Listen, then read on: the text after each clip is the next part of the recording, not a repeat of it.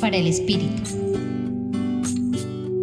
Cuando Jesús nos llama, imprime en nosotros un carácter espiritual que nos mueve a reformar la vida y darle sentido. En otras palabras, no dejar de ser quienes somos, sino siendo lo que somos, llevar la vida a otro nivel, al nivel de Dios.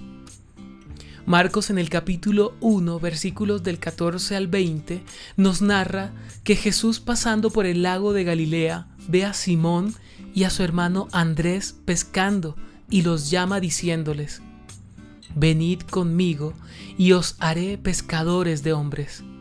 Lo mismo más adelante a Santiago y a Juan. El llamado de Jesús no cambia el ser y el hacer de la persona, sino los transforma. Cuando escuchamos y aceptamos el llamado de Jesús, empezamos a ser mejores seres humanos y comenzamos a hacer obras divinas que comunican a Dios.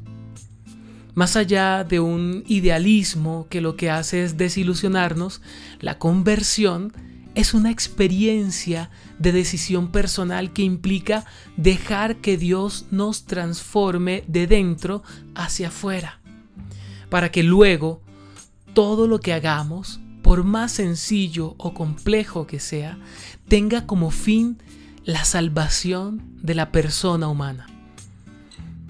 Los acompañó Ramiro Salas del Centro Pastoral San Francisco Javier, Pontificia Universidad Javeriana.